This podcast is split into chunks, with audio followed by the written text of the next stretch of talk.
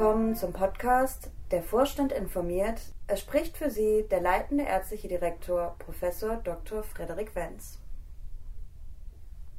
Ja, liebe Mitarbeiterinnen und Mitarbeiter, herzlich willkommen zum neuen Podcast aus dem Universitätsklinikum und dem Universitätsherzzentrum Fragen an den Vorstand. Ähm, Sie haben ähm, erneut äh, das Thema der Regiokarte äh, thematisiert. Ähm, warum bekommen die Mitarbeiter die Regiokarte nicht kostenlos? Als einer der größten Arbeitgeber in Freiburg sollte dies doch möglich sein. Viele können sich die ständig steigenden Kosten nicht leisten. Green City Freiburg sollte es der Uniklinik wert sein, da wir auch für den Mangel an Parkplätzen in der Stadt mitverantwortlich sind.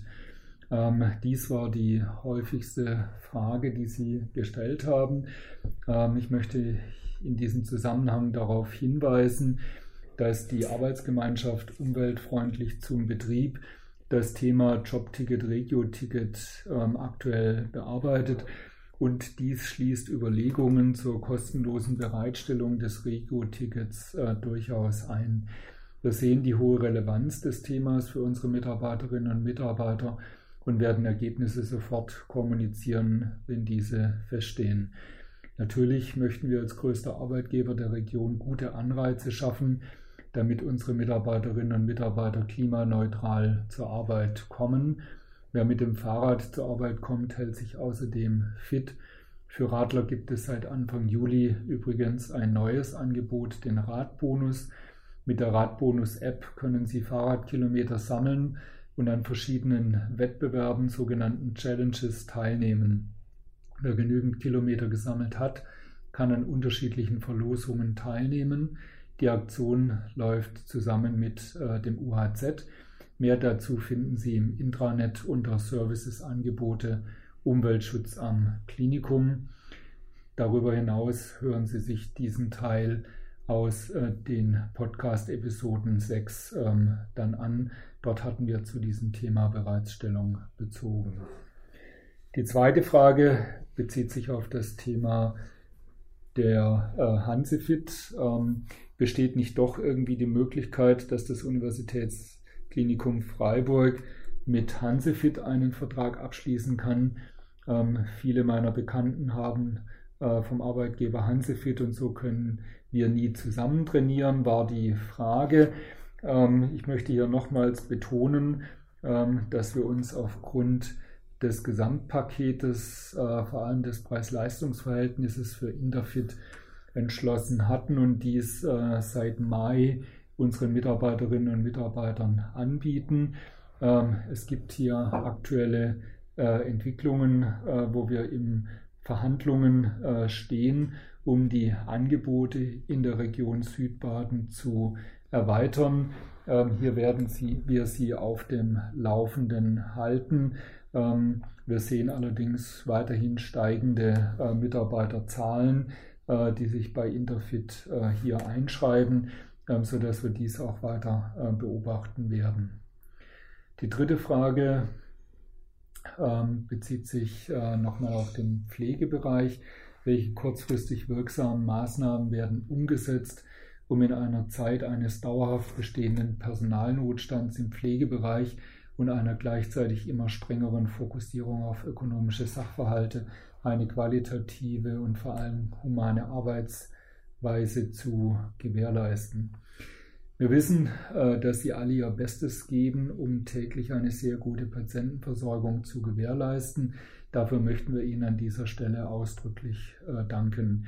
Es gibt äh, ja jetzt bundesweit das neue Pflegestärkungsgesetz. Es gibt also ein Stück weit Geld für die Pflege, was aber natürlich nicht die Frage der fehlenden Köpfe zunächst löst.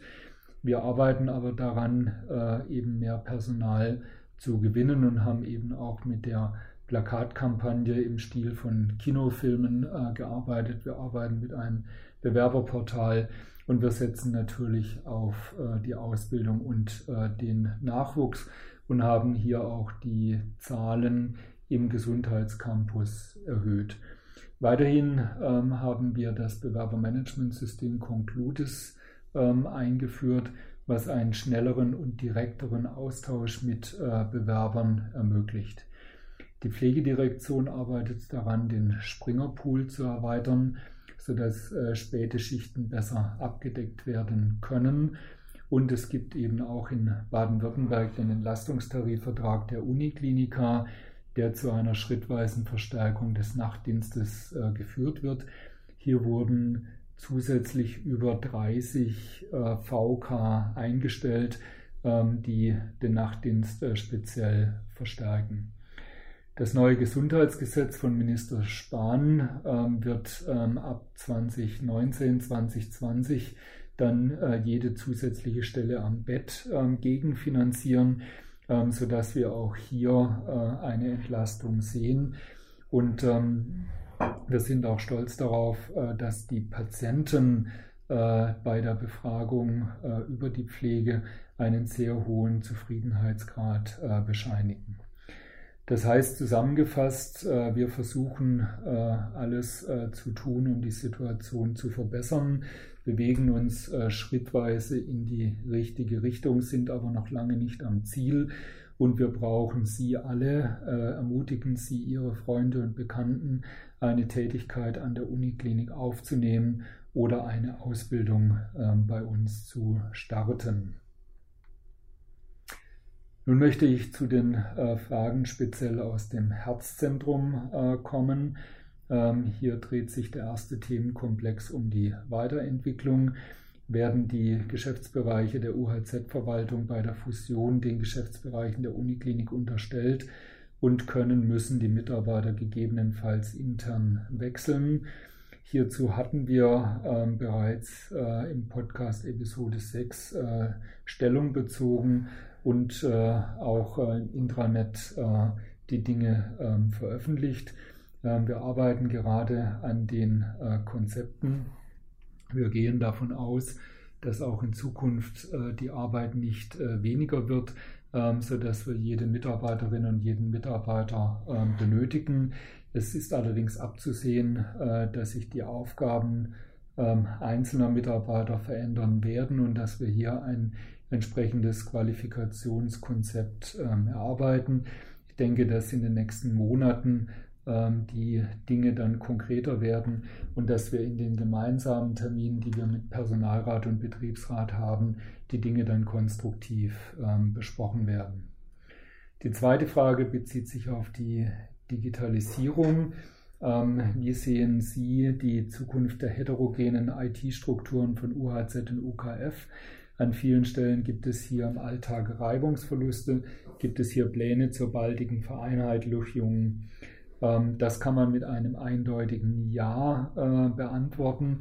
Wir haben ja bereits äh, begonnen, äh, Dinge gegenseitig auszutauschen. Ähm, so wurde beispielsweise das Dokumentenleitsystem Rockstra aus dem UHZ ähm, jetzt begonnen am UKF zu etablieren. Und äh, es wird auch umgekehrt sicherlich einiges aus dem UKF am, UK, am UHZ ähm, etabliert werden. Wir sehen vor allem äh, Vorteile, wenn wir die IT-Strukturen harmonisieren, auch im Datenschutz, äh, wo wir ja im Augenblick äh, den Übergang der Patienten von einem Krankenhaus auf das andere haben, äh, was eben zu deutlichen Reibungsverlusten führt. Und hier werden wir ähm, sicherlich ab ähm, Anfang 2020 zu einer deutlichen Verbesserung ähm, der Situation kommen. Die dritte Frage bezieht sich auch auf die Weiterentwicklung. Ähm, es wird überlegt, den Standort Bad Krotzingen an die Uniklinik zu verpachten.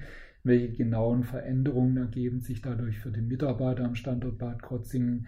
Wieso kann man die UHZ GmbH nicht wieder auflösen und zum Herzzentrum zurückkehren, ähm, wenn diese so unwirtschaftlich ist? Hier muss ich zunächst erstmal präzisieren, dass es nicht darum geht, den Standort Bad Krotzingen an die Uniklinik zu verpachten, sondern es geht darum, des Betriebs des Universitätsherzzentrums mit beiden Standorten Freiburg-Bad Krotzingen als Einheit an die Uniklinik zu verpachten. Das heißt, äh, wir sollten ähm, immer ähm, das Herzzentrum als gemeinsame standortübergreifende Einheit sehen und eben auch so weiterzuentwickeln. Es ist natürlich auch klar, dass eine Rückabwicklung ähm, der jetzigen UHZ GmbH zum alten getrennten Herzzentrum noch unwirtschaftlicher wäre, als die jetzige Situation sich äh, darstellt.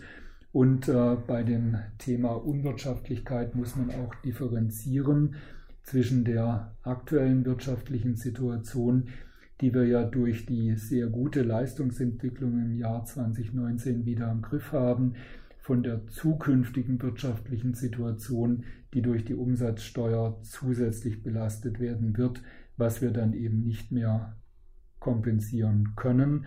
Und deshalb sehen wir eben die Notwendigkeit, durch die strukturelle Weiterentwicklung die Steuerlast äh, zu reduzieren, die Wirtschaftlichkeit auch dauerhaft herzustellen und vor allem die Arbeitsplätze zu sichern.